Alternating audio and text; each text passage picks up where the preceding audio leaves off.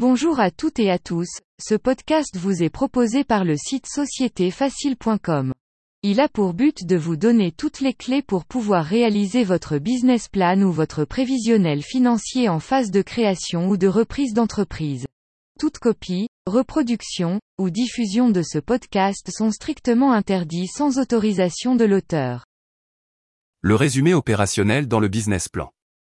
En règle générale, les investisseurs consacrent moins de 5 minutes à la lecture d'un business plan ou d'un prévisionnel financier. La question qu'on peut donc se poser est la suivante. Comment font-ils pour choisir un dossier par rapport à un autre? La réponse réside tout simplement dans la qualité de la rédaction du résumé du projet ou de l'exécutif sommerie. Vous comprenez donc rapidement quelle est l'importance cruciale de cette introduction qui pourra convaincre ou non vos partenaires de s'intéresser à votre présentation. Beaucoup d'entrepreneurs ont tendance à négliger cette partie, ou alors à la réaliser en premier. Or sans avoir étudié l'ensemble du projet, ils éprouveront beaucoup de difficultés à être impactants. Qu'est-ce qu'un résumé projet? L'exécutive sommerie encore appelé résumé de projet est un condensé de votre document qui devra figurer en première position dans la partie rédactionnelle de votre business plan. Il aura pour objectif d'attirer l'attention de votre interlocuteur et de susciter son intérêt à lire la suite de la présentation de votre activité. Après avoir parcouru le résumé, le lecteur devra avoir une idée générale du contenu de l'ensemble du dossier.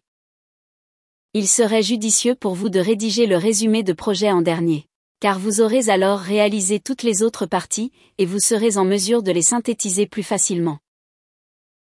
Pourquoi faire un résumé de projet? Il permettra aux investisseurs de se faire une idée rapide et concise de votre future activité. Un business plan compte général environ 30 à 40 pages. L'exécutive sommerie quant à lui pourra être rédigé sur un maximum de pages, et idéalement sur une page.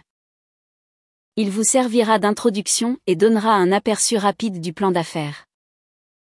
Si les lecteurs ne sont pas captivés dès la lecture de ces premières pages, ils auront tendance à ne pas lire la suite du document ou à la lire de façon désintéressée. Vous devez présenter votre projet dans les grandes lignes, sans trop rentrer dans les détails, tout en suscitant l'envie d'en savoir plus. Vous devez également mettre en avant les différentes compétences dont vous disposez, ainsi que celles de votre équipe et de vos conseillers. Comment rédiger un résumé de projet dans votre business plan? L'exécutif sommerie tout en étant clair et précis devra comporter les informations suivantes. Les renseignements sur les créateurs de l'entreprise. La présentation synthétique de l'offre. Vos besoins en financement. Une présentation concise du marché.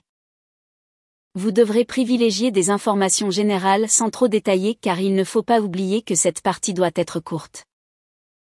Les précisions seront apportées dans la suite du business plan. Vous pouvez, tout en retenue, commencer à exprimer vos attentes vis-à-vis des financeurs. Faites attention à la forme de votre résumé de projet dans le business plan. Étant donné que les lecteurs ne consacreront que très peu de temps à la lecture de votre document, il est très important de soigner la forme de celui-ci. Quelques règles sont à suivre. Chaque paragraphe devra contenir une seule thématique avec des mots-clés. Vous pouvez utiliser des graphiques ou des tableaux pour une lecture plus facilitée de certains éléments. Vous devez écrire simplement et de façon lisible sans être trop technique. Car les investisseurs n'ont pas forcément ces compétences métiers. Votre rédaction doit tenir sur un maximum de deux pages. Quelques conseils pour rédiger votre exécutif sommerie. Attendez d'avoir réalisé toute la partie rédactionnelle et tous les tableaux financiers avant de vous attaquer à votre résumé de projet. Vous aurez ainsi une vision plus générale, pourrait être plus pertinent et plus convaincant. À chaque fin de paragraphe dans lequel vous avez abordé une thématique précise. Suscitez auprès du lecteur l'envie d'en savoir plus avec des phrases choc. Marquez votre différence, sans pour autant dévoiler vos secrets industriels ou commerciaux. Soyez réaliste sur vos prévisions et vos objectifs. Commencez à formuler vos demandes de financement par exemple. Présentez sommairement la complémentarité entre les membres de l'équipe. Ce podcast vous a été proposé par le site sociétéfacile.com.